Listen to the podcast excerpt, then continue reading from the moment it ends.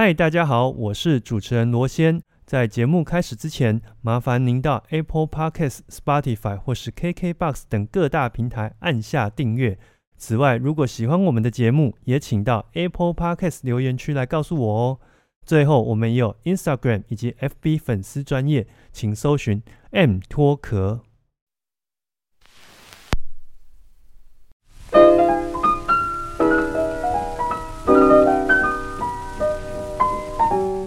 我是罗先，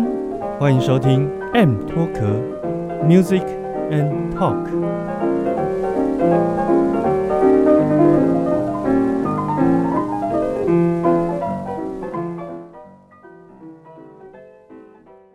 Hello，各位听众，欢迎再度收听 M 脱壳，我是主持人罗先。本集节目呢是由小提琴家。梁倩文赞助播出，为什么呢？是因为他最近呢要开一场音乐会，然后这场音乐会我觉得最特别，对我们而言最特别就是光是它的海报就很吸引人哦。然后它海报标题叫做《老派少女的浪漫情怀》，那为什么会把一场音乐会的名称取这样的名字，以及拍出这么吸睛的海报的照片呢？我们今天就由他本人来跟我们。说明这个整个音乐会背后的整个呃企划的一个主轴跟想法。那欢迎小提琴家梁倩文。Hello，罗先好，各位听众朋友，大家好，我是倩文。女侠大明星哎，女侠为什么会叫我女侠？因为我觉得你在。荧光幕上给我的一种印象，就是一位就是很具有侠气干云的一个小提琴家女侠。我这样是该哭该笑呢？这是好事，这是好事啊！就是正气凛然这样子。哦，真的好，代表我还至少还算正派了。对啊，还算正派。对，但我觉得，因为这场音乐会一公布的时候，哇，那个眼睛就亮起来，是因为你们拍了一张呃很特别的。音乐会海报真的算很特别吗？我当然听到这样，我非常的开心，表示说，哎，我们的照片好像很多人喜欢。可是我不知道大家看到底是什么感觉。我们自己只是觉得我们喜欢，我们我们也觉得好看。可是好像有听到一些朋友跟我说，他们觉得很不一样。但我实际上真的不知道不一样在哪里。那我这边跟先跟听众讲解一下，因为我们 Parkes 嘛没有画面，是但照片你可以在我们的这个。呃，到时候我们节目的露出的这个单集的照片上面看得到。嗯，倩文跟他的搭档的好朋友是钢琴家陈子云老师，对，他们一起在一间咖啡厅里面，其实是一间茶馆，茶馆对，看起来像咖啡厅的茶馆，对。然后他们就面对面坐着，然后穿礼服，嗯，然后重要的是他们两个脸上的表情。你想象一下，跟好朋友在聊天的时候，被捕捉到某一个一起大笑的一个画面。对，他的确当下就是这样的一个情境。我们其实是呃挑了在大道城的一个茶馆拍摄。那因为我们要为了这场音乐会做准备，嗯，我们两个没有一起的合照，我们就觉得应该要，呃，我们并不想要好像只是提供。呃，大头照让让设计海报人去设计，所以我们决定要一起拍照，那也是算是记录下我们这么多年友谊的一个记录了。对，嗯嗯。那你刚刚提到说，到底为什么这张海报看起来那么的好看？我觉得，因为我跟朋友讨论过，我们还花很多时间，真的，就是我们共同的朋友有有聊过，说，对啊，你为什么会觉得好看？然后他就说，因为自然。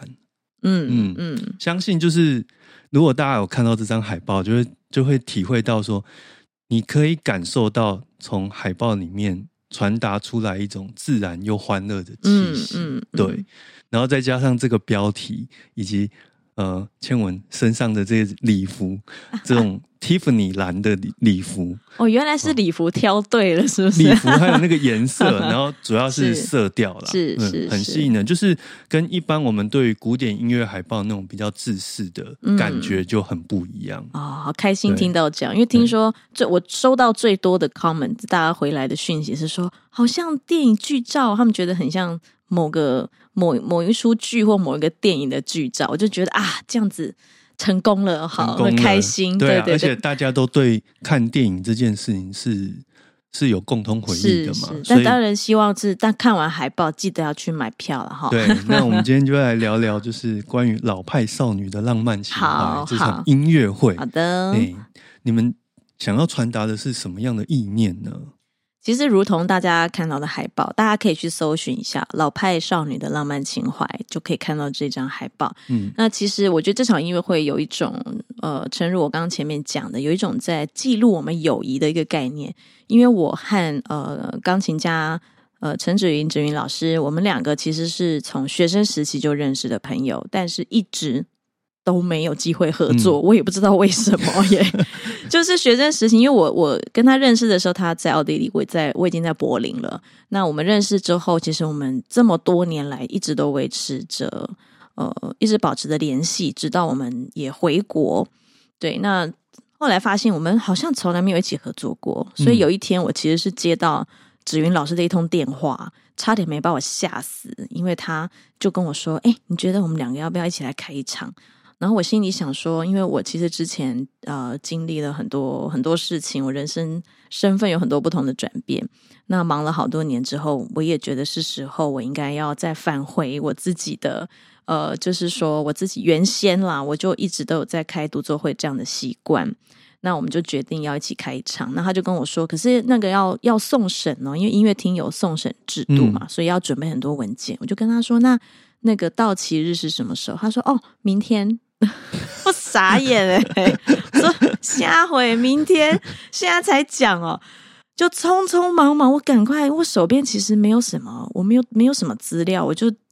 自己乱七八糟翻，就赶快把我能够丢出来的影音尽量就是把所有需要的文件啦、影音资料都去补齐。因为我这边跟听众讲一下，现在的所谓的送审，其实还是要送实体光碟哦。对对对对对，你不能说哦，我把影片丢到 YouTube，然后哎，也可以了，也可以他们现在可以了，对，嗯只是当然就是有条件的，就是你比如说你可能是一定要是独奏啦，或者你或是呃，如果是室内乐，反正就是它有一些、哦，呃所以它条件开始。更新，对他们现在开始更新，就如同嗯好像金曲奖未来也可以接受，可能不是一定要实不一定要实体体的 CD，因为我们嗯大家都知道现在都走已经不是数位化都走数位化了，对，所以那个时候反正就是很匆忙之下，我们完成这件事情。那嗯没想到，反正也就是通过了，那我们两个就选定的档期就就赶快讨论曲目啊，然后就慢慢的一路筹划到现在，然后就等着三月二十二要跟大嗯家在国家音乐厅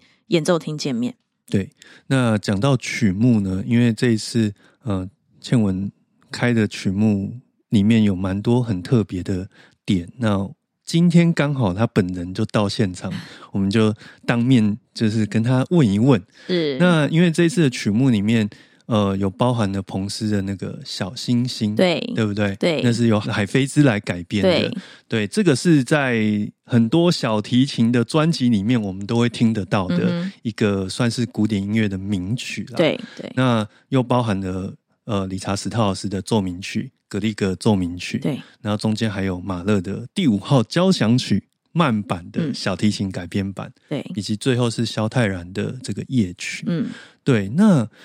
这当中，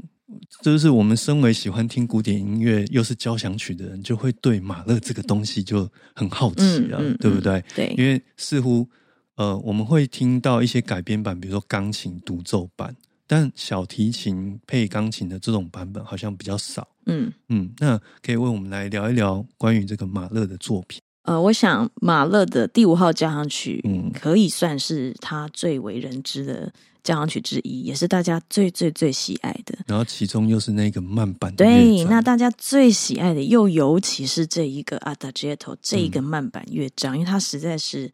太美了，你就觉得怎么有办法写出这么美的音乐？然后同时又在影视作品里面三不五时被拉出来，用，说《魂断威尼斯》，对不对？就嗯曾经把它，它是因为《魂断威尼斯》呃红的，红的嘛，因为使用的马勒的这个乐章，那大家才听到说，哇，哦，原来有这样子的音乐。那当然，我选定的马勒的这首曲子，它对我的特殊意义，当然是因为我跟呃我曾经求学的的地方，就是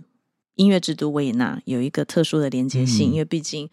他就是马勒的，对他写这首曲子，跟他在发表这首曲子最重要的一个基地嘛。而且马勒跟维也纳最深的关系，就是他在那边担任歌剧院的是这个总指是挥，没嗯，错。那这首曲子，呃，当然，因为以我们的编制，我们不可能是一个交响乐团的嗯版本，所以我当然只能去找到所谓给钢琴跟小提琴的改编版。那所以在呃，可能在编制上，在声响上面，大家当然会觉得跟交响乐团很不同。嗯，可是相对它难度也会更高，因为我现毕竟没有这么多乐器跟这么多和声的支撑，我等于是单单就一把小提琴跟一台钢琴，我们就嗯必须要想办法能够去，等于说要去塑造出或是模仿出 Mahler 在这个乐章写出来的这样的音乐，所以相对的挑战性是非常的高。嗯可是唯一唯一一个共通点跟不变的是，它这个音乐它就是有这么独特的魅力。即使我自己在排练的时候，即使是用这么小的编制，但我仍然可以感受到音乐里面那种很深沉的魔力。对我，所以我觉得这个乐章，它到目前为止仍然是我可以说是人生的挚爱之一啊。对，可是讲到这边，我会有一点好奇的一点嗯是说，因为我们知道它是一个改编作品，对，那有时候在演奏改编作品的时候，会有两种不同的路数，一种是说我希望尽量让它越像是原创越好原原。本原本的那个作品越好。那另外一种路是说，既然我都已经改编了，那 我是不是要走另外一种，嗯就是说属于这样子配器的风格的一种演奏方式？嗯那我相信他应该没有所谓的对或错的问题，而是我们选择哪一种路数去去做诠释。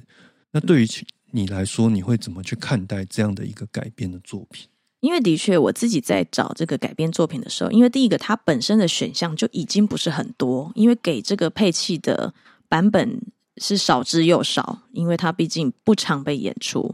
那我自己手头上也有也有尝试过几个版本，那就像你刚刚讲的，就有些版本它会比较想要有一些创新，它是说以、应该说以原曲作为基础，然后呃，然后去发展出发展出的一种新的声响，那也有很贴近原曲的的的改编。不管是音响设计上，或者是说它整体的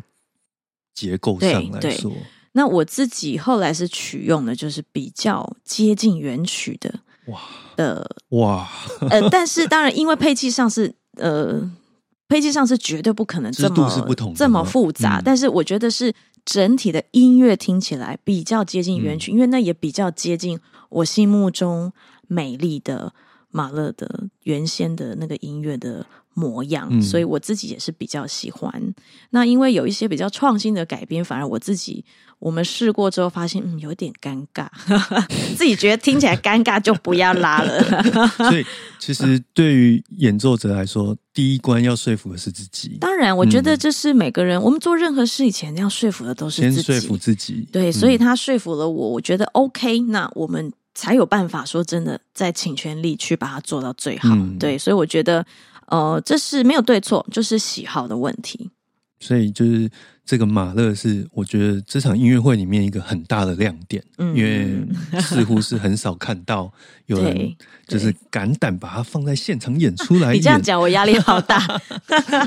不过另外一个我想要特别就是来问的，就是嗯关于萧泰然的夜曲，嗯因为似乎在你的音乐会里面，台湾元素是一个很重要的一个画龙点睛的地方，没错，而且从过往到现在、嗯，都找得到这样的足迹，是不是特别为这场音乐会设计？是，所以呃，关于萧泰然这首作品，可以为我们聊聊吗？嗯，应该是这么说。认识我的呃听众朋友，可能从以前就认识我的人，大概就会知道我非常的，我长期以来都会做一件事情，就是我会在我的音乐会中摆进台湾作曲家的创作。嗯呃，那可能不管是台湾作曲家，或是以台湾元素创作的音乐，它对我来说就是属于这块土地的声音。那我会这么做的原因，其实是因为会非常希望说，啊、我们长期以来都在演奏，等于是别人的作品，但是我们好像常常会忽略我们自己本身也有很好的文化底蕴，可以来做这件事情。对，那萧泰然老师可以算是呃，在做这件事情的开路先锋，等于说是在这那个年代，好像台湾音乐不不太被接受，或者是觉得嗯无法登上大雅之堂的这样子的一个呃环境背景之下，肖老师他是非常坚持用这样子的台湾元素，或是以他这么样关怀这块土地的这片心，他常常是用着这样子的方式。来去表达他对这块土地的爱。那我选肖老师的曲子，呃，有一点是很多人把它誉为台湾的肖邦。以前有人曾经说台湾的拉赫曼尼诺夫，对，就是会把它冠上这样子的名字。那当然，我们嗯，我们一讲到夜曲，我们就会想到肖邦。似乎哈，我们现在以我们现在的一个很既定的印象，他是第一首选，对，他是第一首选。那我现在把夜曲也摆进。我的曲目里面，但是我希望大家听到的夜曲是台湾的小泰人，嗯，台湾的作曲家，对我会觉得，嗯，我会希望我们也是用同样的高度，或是同样的啊，带着这样子欣赏的心态，也来去聆听我们这块土地，从我们这块土地茁壮出来、开出来的花朵。讲到这边呢，我特别补充一下，因为萧泰然的作品，在我自己听古典音乐里面，我觉得最特别的地方是，他并不是把一些我们常听的民谣单纯的做改编，嗯，而是一个全然的原创的这个音乐的旋律，是那再加上呃，他用古典音乐的底子去把它做成一个比较呃具有规模或是比较。体面的，对，端的所谓端得上台面的样子，对，那这些东西就不是，它不会是我们生活里面常听到，可是你听到又会好像既陌生又有点熟悉。你说的很好，这就是我刚刚在讲的，它是以台湾元素作为创作，因为肖老师曲子当然有非常多。那因为呃演奏会的时间的关系，我也不可能每一首都去都去演出。那是我曾经也演过肖老师其他的作品，例如他写的呃，可能他写过一首叫《台湾颂》。那那首曲子，它其实也并非我们很熟悉的什么台台湾民谣去改编，它是拿平埔族的旋律或平埔族的元素放进他的创作里面，作为他的发想。那其实这个就是我们应该要很珍惜的地方，对。嗯，那所以我们把音乐会里面，我觉得一般人看的最有亮点的两个曲目先抽出来讲。那剩下的呢，比如说史特劳斯的小提琴奏鸣曲，这个呢，我相信一定是这个庆文。非常非常在行的一首曲子，很难拉。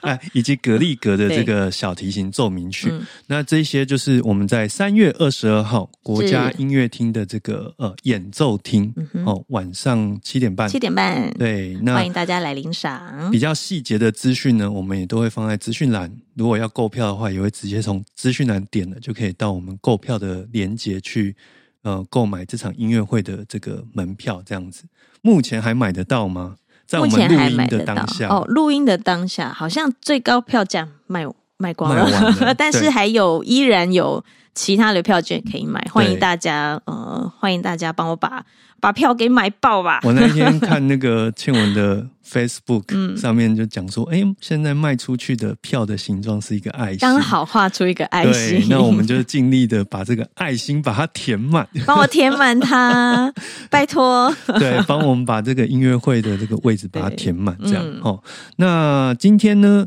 既然人都来了，那刚刚又聊到说，这个理查史特劳斯是呃倩文一个非常。嗯，擅长的作品，那也要聊到为什么要说是他非常擅长呢？是因为我们知道说，呃，千文在十四岁的时候就直接到维也纳去攻读小提琴的一些相关的呃学位。嗯我相信在那么小的年纪，然后出国念书，本身就应该不会是一个很轻松的事情。嗯，对，然后再来就是呃。一出国之后，所受到的、所看到的、呼吸到的，应该都跟台湾这边所受过的教育是完完全全的不同。嗯，的那样的一个文化冲击，对你来说，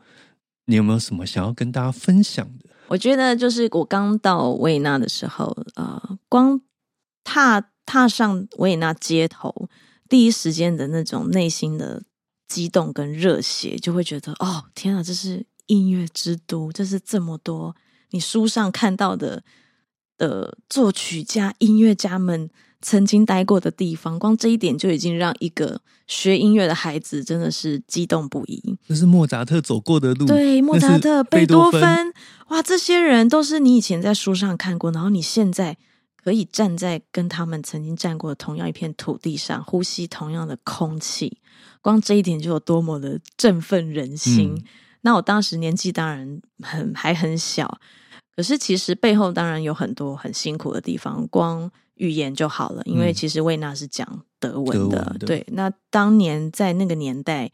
其实网络也没有那么发达，应该说才慢慢慢慢开始使用网络，甚至还没有欧元的时候，我还是使用，哎呦，这样讲不是透露年纪，还是使用马克跟先令的那个那个那个年代，还没有欧元。那所以大家就可以知道大概是多久以前。我刚我刚开录之前跟倩文在聊的时候，我才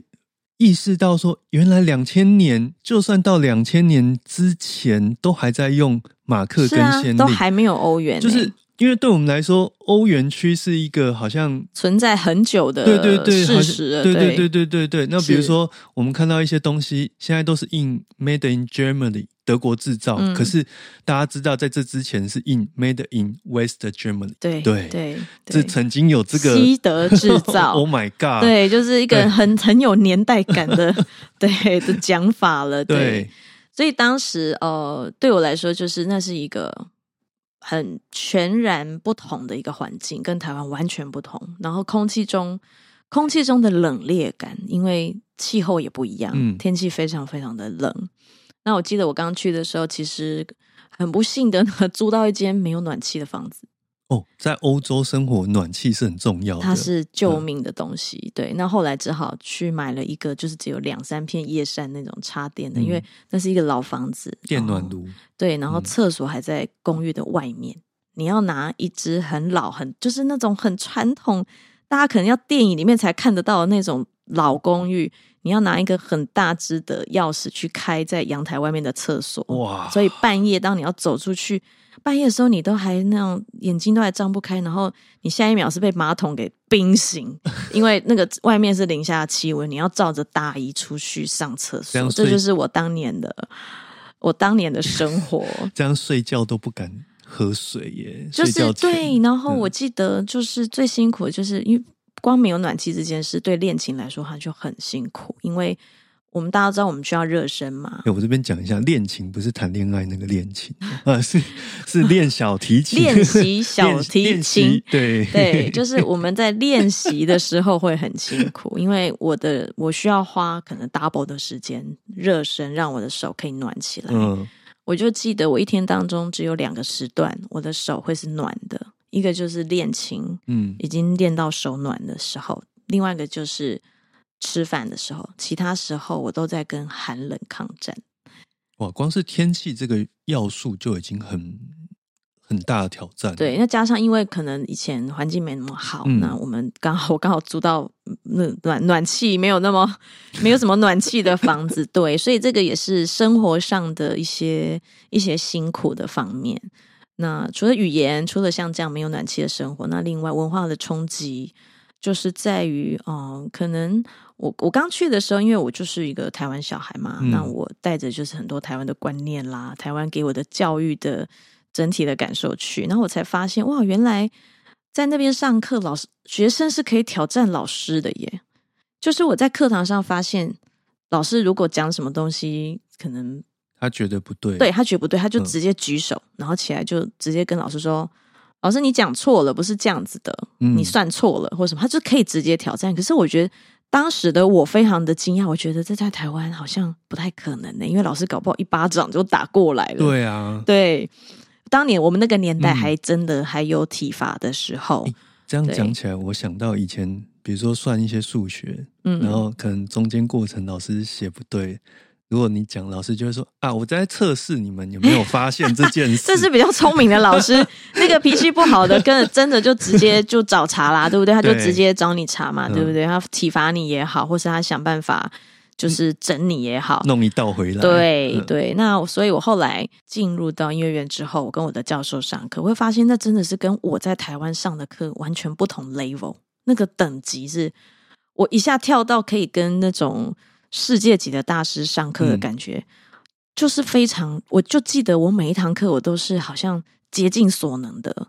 然后让让教授教授也把我逼迫到一个就是你没有退路的点，他就是要把你在当下的那一刻，把所有的你所有可以做到的事情，把你逼到绝境，所以不能一刻都不能松懈，一刻都不能松懈。我每一堂课上每一堂课之前，几乎都会胃痛。因为我的教授是出了名的情绪化，对我这边跟听众讲解一下，倩文的老师这个从算十四岁国中，就是一般人国中的阶段，一直跟到七年后转到柏林之前，他跟的这一位是这个赫赫有名的阿班贝尔格弦乐四重奏的第一小提琴手。Günter Pichler。哇，这有够难念的，就是我呃。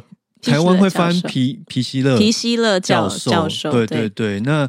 呃，这边补充一下他的背景，就是他在成为阿班贝尔格弦乐四重奏也创立这个团之前，他是维也纳爱乐的 concert master，就是乐团的这个首席。对，那指派他做这个位置的是卡拉扬。Yes，就是卡拉扬。我们听到太多太多这种故事了，他就是个传奇。对。那能够让卡拉扬来指派成为这个呃乐团首席的，这绝对不是等非等闲之辈。而且我看这个资料上写说，他是在一个呃临时的投票上面，然后把他推派上去的，是听起来就有点传奇性啦。我我听过他讲这个故事，真的吗？是因为一般来说，就是卡拉扬在听的时候，或者是不管有没有帷幕，就是有没有隔着一个布幕，或者是。听本人拉的时候，他说卡拉扬从来是不不抬头的，卡拉扬永远就是不看那个正在拉琴的的人，就跟你你说他在上课的时候都在整理乐谱，对对对，就是卡拉扬不抬头。他说，但是他拉完之后，卡拉扬抬头看了他一眼，然后点了个头。大家知道这个点了个头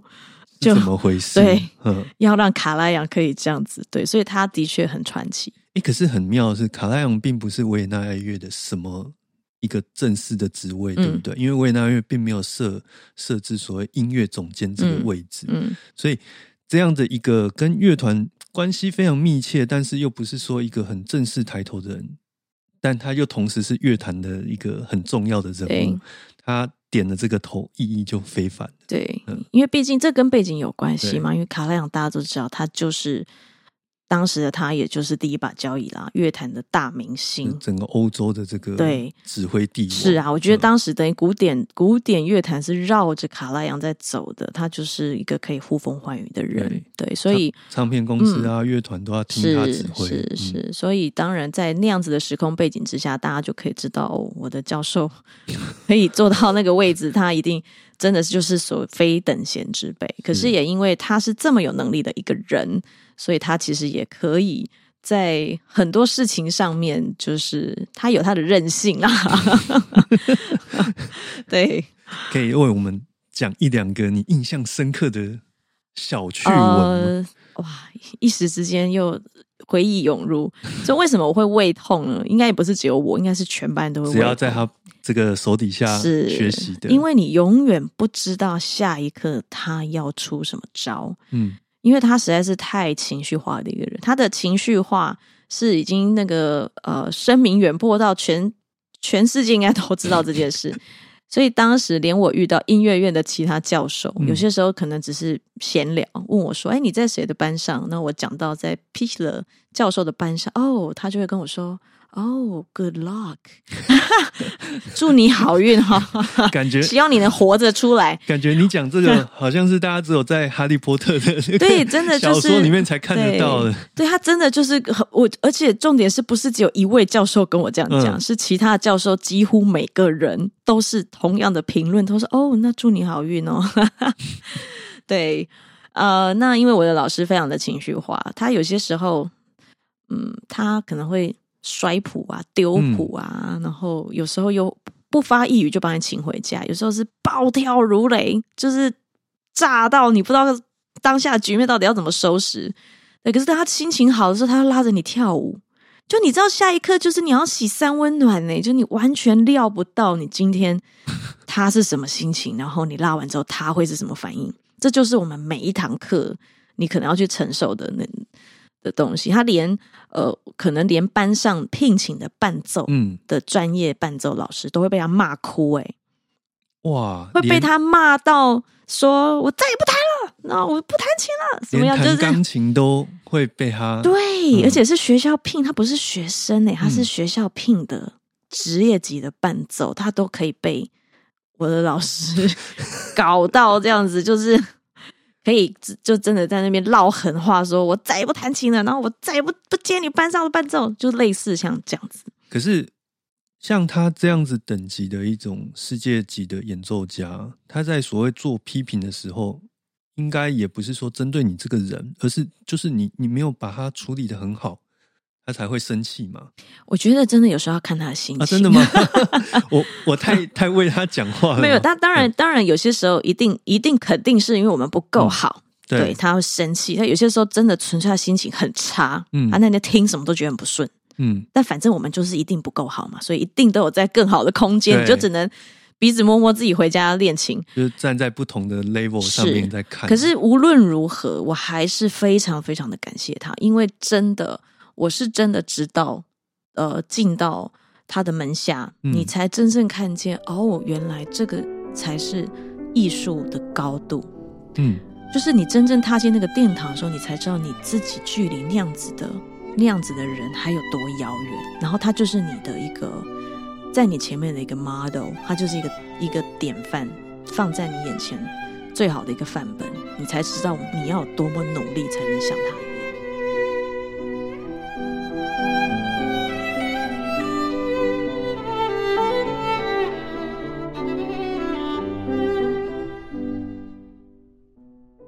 我是小提琴家梁千文。你现在收听的节目是《M 脱壳 Music and Talk》。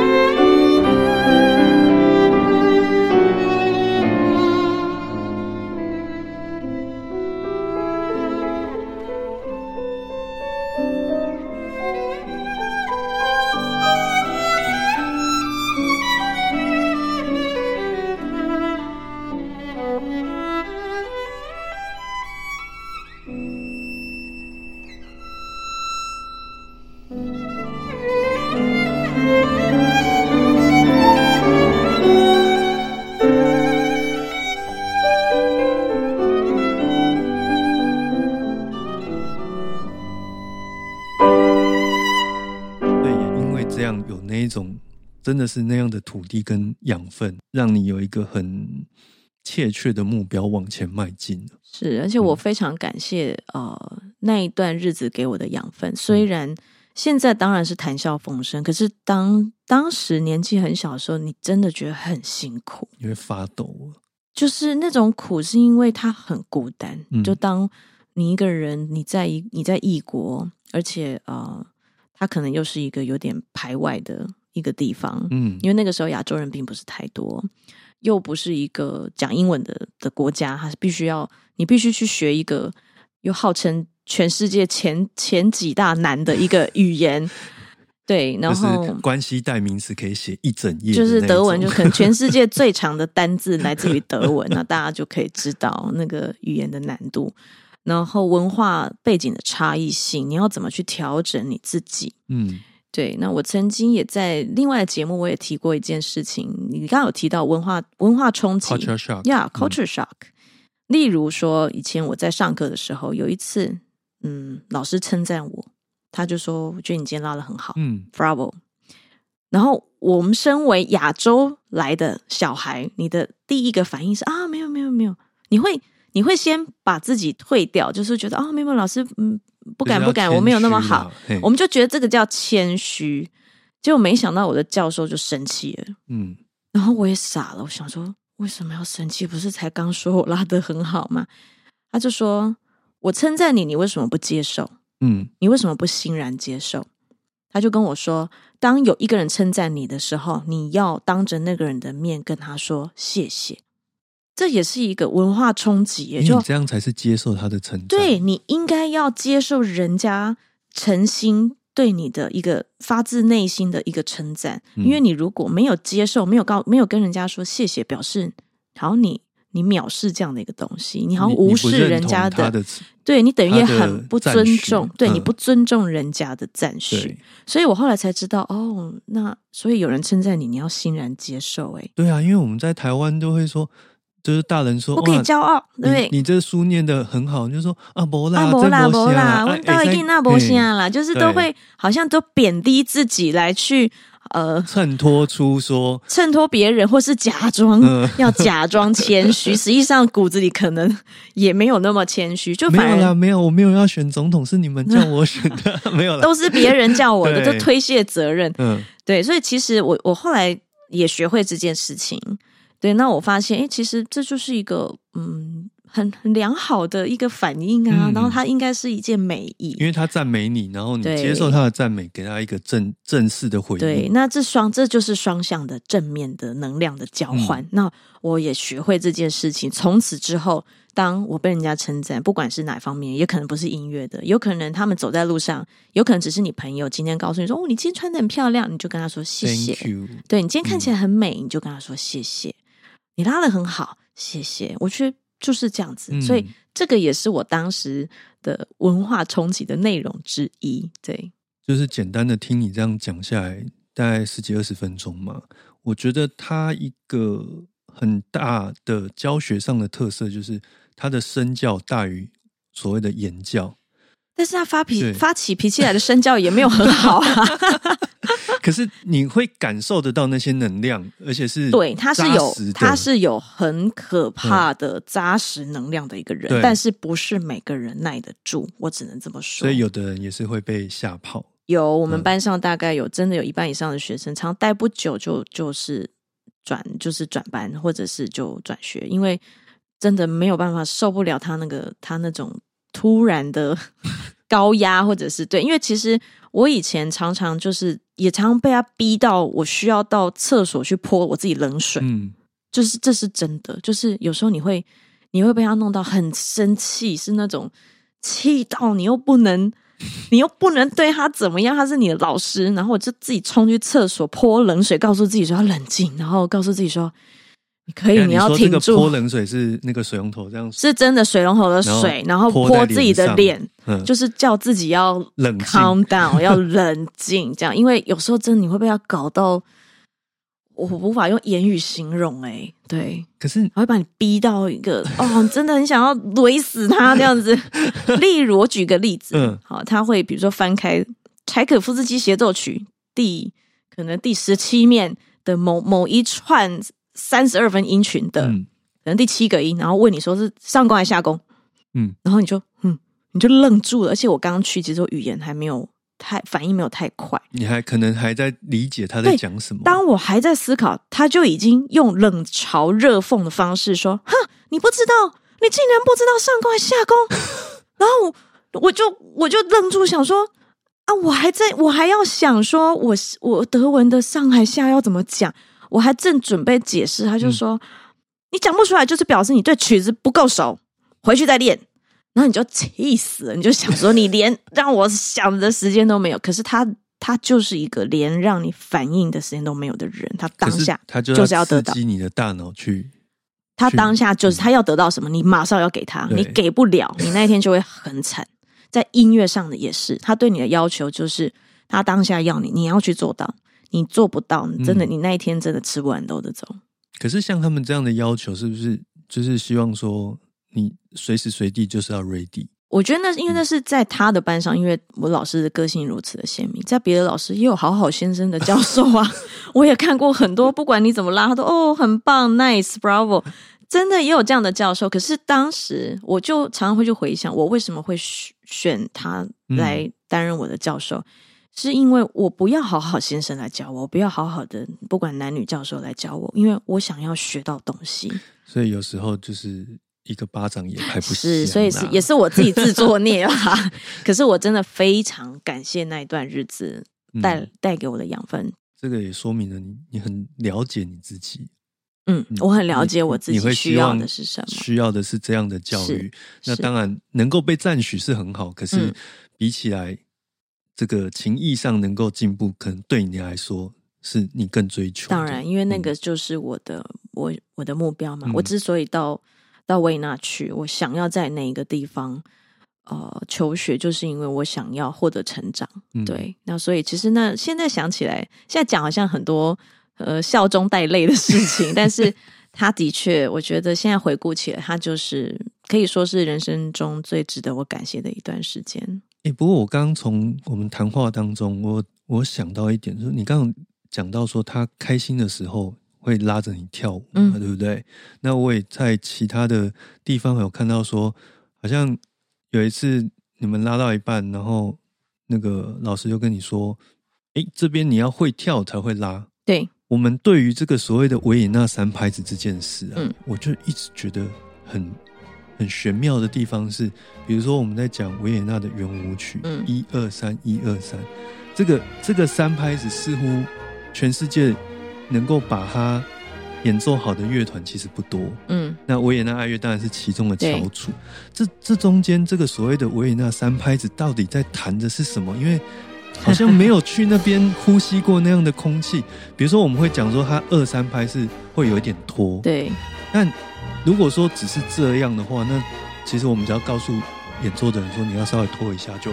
就就成了。但似乎这个事情又没有这么简单。对，他到底？在聊的是什么？那在维也纳学到的又是什么样的一个所谓对拍子的一个概念呢？嗯，维也纳三拍子是一个非常独特的存在。那我们都知道圆舞曲啊，华尔兹。我们现在如果讲到华尔兹圆舞曲，我们就会先想到呃最最知名的一位维也纳作曲家。他就是那个约翰史特劳斯《蓝色多瑙河》，大家都听过的曲子。那华尔兹这个东西呢，它之所以三拍子这么不同，就是因为因为这是一个舞蹈嘛。嗯，所以我记得我曾经也是在课堂上要演奏华尔兹，或是有点三拍子带有三拍子旋律的东西的时候，我老师就是叫我把琴放下来。嗯，他就问我说：“你会不会跳华尔兹？”我说：“不会。”他说：“来，你来学。”他就先告诉我基本舞步是长什么样子。那为什么三拍子不会是这么规定的、这么、这么、这么规则的？一二三，一二三，是因为华尔兹是转圈，它是绕圆圈的曲子。在绕圆圈的时候，其实会有一种所谓的离心力。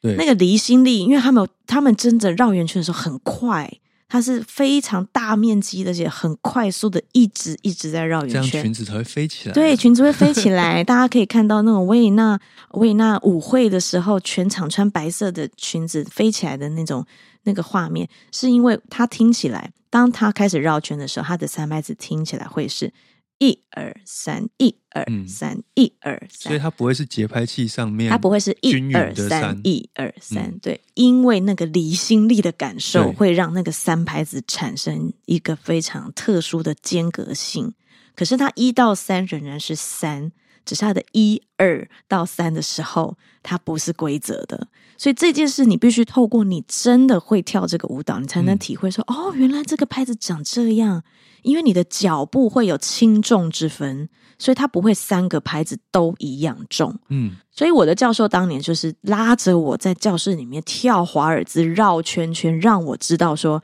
你现在的脚步不会三拍子都一样重，所以你等一下的重音你不应该摆在错的地方。所以那当下就是一个最好的一个身教，就是你直接体会这个舞蹈长什么样子。让你去感受那个离心力。对，所以当我跳完一轮之后，我就会知道，哦，所以我拉的是错的。嗯，哦，所以那当然我，我当然没有办法马上一时之间就修正到这么完美。可是你终于理解了其中的奥妙，对，他是用这样子的方式来带领你理解。开了那个头。是他开了那个头之后，从此之后我就哦，我就有办法自己再去再去钻研，哦，我以为你就说从此之后我就开始在各大舞会里面，参加各大舞会，当起舞会公公主来了。对。对，当然参加舞会也是一点，因为以前在台湾，我从来没有参加过舞会，而且我们在台湾的所谓的学生的舞会，可能跟那边不太一样，就很不一样。对他们的舞会，真的就是很大部分真的都有传统的部分。然后我人生第一次要换上礼服嗯，去参加舞会，那个感觉很神奇耶、那个也是文化冲击，就说哦这么正式啊。然后舞会的开头真的都会先跳华尔兹，所以会跳完华尔兹之后，大家才会再去进行其他的狂欢。就是这个是呃，算是一个开场你对必经的过程。是，它就是一个维嗯纳传统，嗯所以你连去上当地的，可能你去上他当地的中学或高中，你在舞会之前，他们学校会聘请老师先教学生怎么跳华尔兹。对，哇，所以这这就是只有当地的小孩，嗯他们这就是存在他们教育中的一部分，所以这就养成他们自己的跟呃维持他们自己本身的传统，这是一个很重要的一个脉络。所以我可以合理的怀疑，就是像这些所谓维也纳爱乐的团员们，嗯，其实都经历过这一切，当然，当然，所以他们演奏出来的所谓的蓝色多瑙河，或是大小约翰十号是十号是家族这些圆舞曲，之所以能够说服大家，也是来自于这个它的根、它的脉络。没错，就好像我们现在如果要去换另外一个方式解释，就好像我们唱台语歌好了，嗯我真的不相信外国人，其实今天一个外国人会讲台语的外国人好了，他当下就可以唱出台语歌的精髓，溃靠。嗯，为什么？因为那个可能你就是需要曾经浸淫在这个语言中，或者是你知道它的脉络、它的历史来自，可能跟演歌有关系，你才有办法唱出那种那种韵味或。是那个抖音，对它的抖音，它可能不是马上抖，它必须拉长一阵子之后，嗯然后才进行抖音。其实这个是这个可能都大家没有认真去钻研过，但一旦有，你就会发现它为什么这就是文为什么文化会植入在写意里面的关系。嗯，因为我们每个国家大家文化都不同，对，所以当他们的文化，这是他们从小经营的文化，他觉得这是很自然的一部分。可是外人就觉得很难学啊，因为你没有你没有那样子的你没有，去跳过那个舞，对你没有去参加那个舞会，你没有参加过舞会，你的、嗯我们从来没有一个舞会是用华尔兹来当当当一个 opening。其实，其实对刚刚倩文讲那个外国人唱台语歌，让我想到好几年前，哇，这个快要接近上个世纪，嗯我们苗栗国很喜欢请那些外国的明啊，星，是是是，然后有一次好像是找江蕙去跟唱雨夜花对唱对。唱台语歌，对对对，对我不能说他唱的不好，因为那个也是有点要跟在地的文化融入的一个不不是说这是件坏事了，对对对对。但只是，说你就是会听得出来说他很努力的在学对，习，没错没错，对。那这个很努力的学习，我们当然是也给会给他掌声。可是你就会知道说，那个是跟当地的艺人唱是有有那个落差在的。可是嗯因为你现在提起这件事，就会让我们再去反思一件事。所以，当今天我们身为亚洲人，我们要在国外用别人的文化要去跟他们竞争，有多么的困难。例如说，我们学古典音乐，我们当然也会像外国人看我们，也会像我们看外国人那样子的眼光，嗯嗯嗯会觉得说，嗯啊，你这就不是你的文化，所以你。拉不到，或你没有办法演奏出像我们文化里面拥有的精髓，所以这个其实也是我们在要去跟外国人竞争的时候，对我们来说相对的，你要花更多的力气才有办法达到的一个点。到底我们学这些东西是要以我们的文化的观点去看它呢，还是我们必须要落入他的观点去把这件事情学好？我觉得有分阶段，嗯，就首首要的时候是当你在打基础的时候，嗯。你当然我觉得还是要理解当地的，你一定要先理解，嗯因为你学的这个乐器，你要先知道说我现在学的是什么乐器。我我比如说我是西洋的乐器，我是国乐器，当然你需要去理解的文化背景就完全不同。不同，可是你必须先用人家的，例如说学院派有学院派的基础的重要性跟它的价值，你必须先进入这样子的核心，因为你没有这样子的呃能力的时候，你连话语权都没有。是是，所以你我们去让自己先能够进入核心，有这样子的能力之后，你不管要再回溯回来去接近你自己的文化，所谓的话语权才有办法嗯建立。对就是至少你在技术上先说服他。你技术上要说服他，等到你技术上可以说服他的时候，因为不管你演奏人家的东西人也好，人家并并不会觉得你比他们逊色的时候，这个时候你拿这样子的技术性来去诠释你想诠释的东西，无论各种各种乐曲或者是乐派或是曲风都好，人家才会愿意来听你，否则嗯你连门票都没有。因为我会问这个问题是，有时候我在听一些所谓的东方演奏家，嗯他把一些很，比如说内田光子哈，他在演舒伯特的时候，把一些很很东方的一些留白，把它放进去，而且很明显是很有可能是舒伯特的作品里面没有这样这样停留这么久。那有的人就很很讨厌，就是说所以这个就又又有关喜好的问题了。嗯有些人会觉得哦特别有意思，有些人会觉得说你不尊重原创者，你怎么可以没有照着他要的意思走？那这凡事本来就是一体两面。嗯可是我觉得艺术家到最后，每个艺术家到最后都会去找寻，他会长出自己的一棵树，你知道吗？我们就是被种下的种子，但是你最后会长成什么样子，它就是跟你的当下，你可能你人生中经历的所有一切都有关系，嗯因为你人生经历的一切会造就你你音乐里面的的所有的元素。嗯，所以其实对一个演奏家也好，或者说学西西方古典音乐，你自己的根这件事情非常重要。嗯，嗯，对你，你要把持住这个，最后你再把这个东西填进去的时候，才会才会有你自己的一个思想在里面。对对，所以这也呼应到我们一开始在讲说，诶，为什么在音乐会里面都要把台湾元素放在呃倩文的这个作品的这个栏目里面？嗯嗯，这个嗯是很重要的。嗯诶，那这样听起来啊，这么多精彩的这个在欧洲的这个文化冲击的一些事情，可是从欧洲回来台湾之后，在台湾的这个所谓的音乐市场或就业的状况，你有觉得有另外一番的冲击？对你来说，就是哇，怎么会这样？然后要再去适应它，或是呃，去跟它共存嘛？哦，超冲击的。超冲击，因为呃，不过我我有个好处啦，虽然说我很小就出国，但我一直不算跟台湾脱节，因为我嗯一直都有固定回来台湾开开那个独奏会。演奏会，刚回来的时候，每个人都会问我说：“你为什么要回来啊？” 大家都说台湾环境又不好，你为什么要回来？那我当然回来的原因有很多啦。那嗯最大的原因是因为我觉得，呃，台湾就是一个我没有办法割舍的一个地方，它就是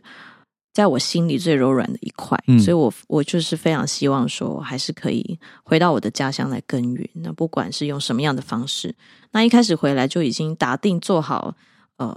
吃苦的准备，因为大家都知道，大家都知道，觉得啊，艺术家都是饿死的。嗯对，那的确，大环境并没有很好。那这个大环境没有很好的情况下，就是大家就可以知道，艺术家会疲于奔命。所谓的疲于奔命，就是你可能为了生活啊，你为了要有呃至少稳定的收入，你必须要大量的教学生啊，或者是嗯大量的在每一个城市中奔走，然后在不同的学校兼课，然后也要接演出，各方面。那在国外来说，艺术家相对他比较有时间可以去沉淀自己，嗯就是说他可能也不是说国外的呃艺术家就一定都很好过。对我相信，绝对呃，只要是艺术家，都一定有很辛苦的地方啦。但是大家都知道它会有一个比例原则嘛？对，就是一个嗯比例原则，就你可能不不需要为了生活要奔波成这样，又或者是说，其实我觉得以台湾的呃生活条件来讲，我们的我们的物价非常可怕、欸。例如，我们在国外你可以看到房价也好，物价也好，人他们的所得跟他们的房价、物价再去比较我们的所得跟我们的房价物价，我觉得台湾人是非常非常辛苦的。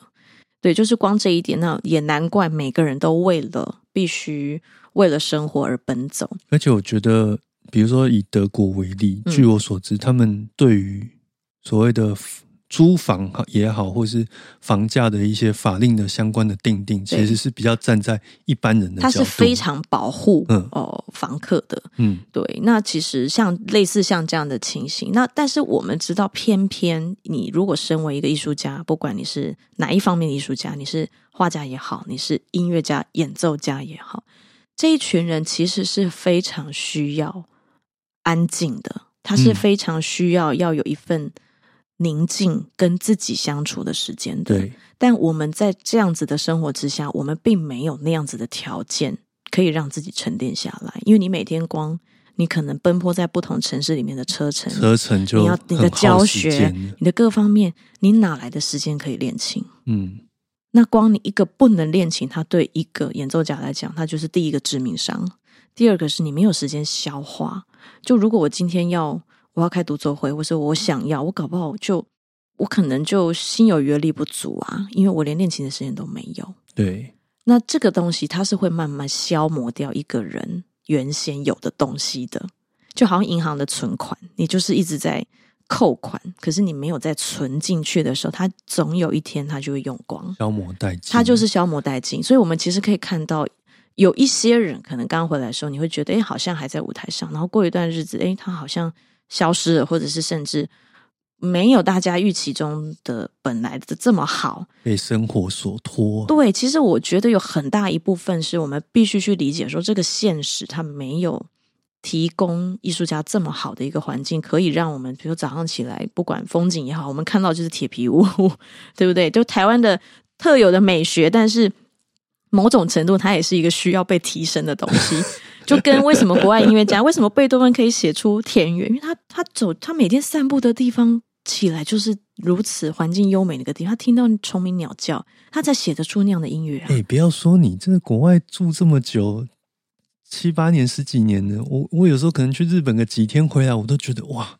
这看到这个铁皮屋真的是，是啊，我的意思就是说，其实我会回来，我觉得一个最大的感慨就是说，一个环境它它对一个人是有很深的真的影响影。响。不管嗯是嗯不只是你你你从教育中学校学到的东西，光我讲说我踏进维也纳街头的时候，你当下看到的那个这么漂亮的一个地方，它给你的养分就已经不同。那跟我们在台湾每天听到，你可能听到的是按喇叭的声音啦，你可能就看到的就是铁皮屋啦，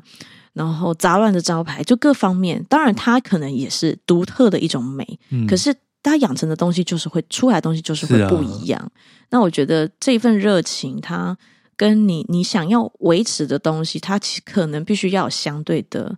的条件，它才有办法提供你这样的养分可以去维持。那我觉得这个是回来台湾对一个可能靠艺术生活的人会是比较辛苦的一个部分。嗯，所以光就生活上来说就很痛苦了。因为你嗯光你能不能养活自己都是个问题的时候，你已经无无力再去想其他的事情，因为那现实是是一个重担嘛。对，对，那所以当你的现实有办法被满足之后，你才有余力来继续再去精进你自己。所以我想每个人真的都是很辛苦了。当然不是说只有艺术家、音乐家辛苦，我想各行各业大家都很辛苦。可是我们也要想办法去思考，或者去尽力，怎么样提升我们的环境，让每个人都有一天不用再为了这样的现实而奔波，而可以很优渥的，真的呃很放心的去做自己想做的事情。呃突然谈到这个，就是哇，压力好大呀！这是一个很很很真切的一个现实是啊，是啊，可是嗯真的是你如果肚子都吃不饱了，没有收入了，啊到底要如何去支撑这一切？吼，对对，不过也因为这样，所以艺术才会是支撑我们最重要的一个环节，因为它是一个无法言语的一种情绪上的出口。而且精神能量可以被抑注。没错，嗯所以当你苦闷的时候，其实这个时候音乐又成为你最好的朋友了。